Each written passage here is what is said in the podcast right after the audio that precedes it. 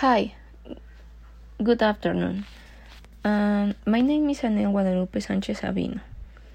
I am 20 years old and I live in the city of Puebla, Puebla. And the reason for the, this postcard is to tell you about my work experience.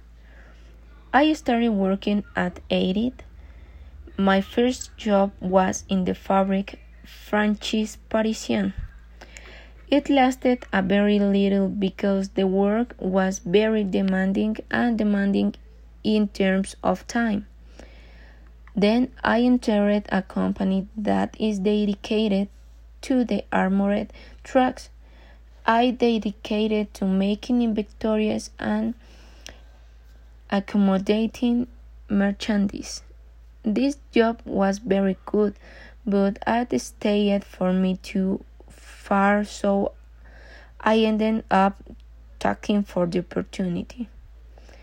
In the end, I am really very stable in my job. I am responsible, punctual, I have partnership. I learn I, I learn quickly and most of all I am dedicated to my work. I hope you will give me the opportunity to work for you. Without for the moment, I remained at your order.